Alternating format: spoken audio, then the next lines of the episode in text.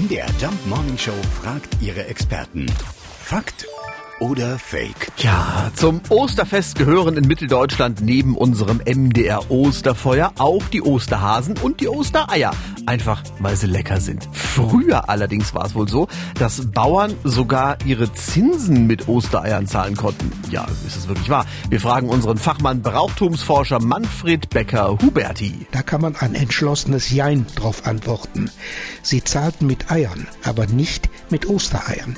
Denn gezahlt wurde mit Soleiern. Soleier sind eingelegte Eier, die konserviert wurden und das ermöglichte es, dass man während der Fastenzeit eben die Eier aufnahm und haltbar machte durch das Einlegen, denn die Ostereier, das waren erst die Eier, die man aus dem Nest nehmen konnte ab Gründonnerstag.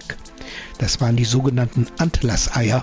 Antlass ist der alte Name für Gründonnerstag, der Tag des Wiedereinlassens der öffentlichen Sünder. Diese Eier, die wurden dann verarbeitet zu Schenkeiern, also gekocht und bemalt. Die Soleier waren eben nicht bemalt, waren auch nicht gekocht, sondern nur haltbar durch Einlegen gemacht. Ja, Fakt oder Fake. Manchmal lässt sich das also gar nicht so leicht beantworten. Ein klares Jein, wenn es darum geht, dass man früher Zinsen mit Ostereiern bezahlt hat. Ein klares Ja, aber wenn es darum geht, noch beim MDR Osterfeuer mit dabei zu sein. Samstagabend Glotze an 20.15 Uhr im MDR Fernsehen.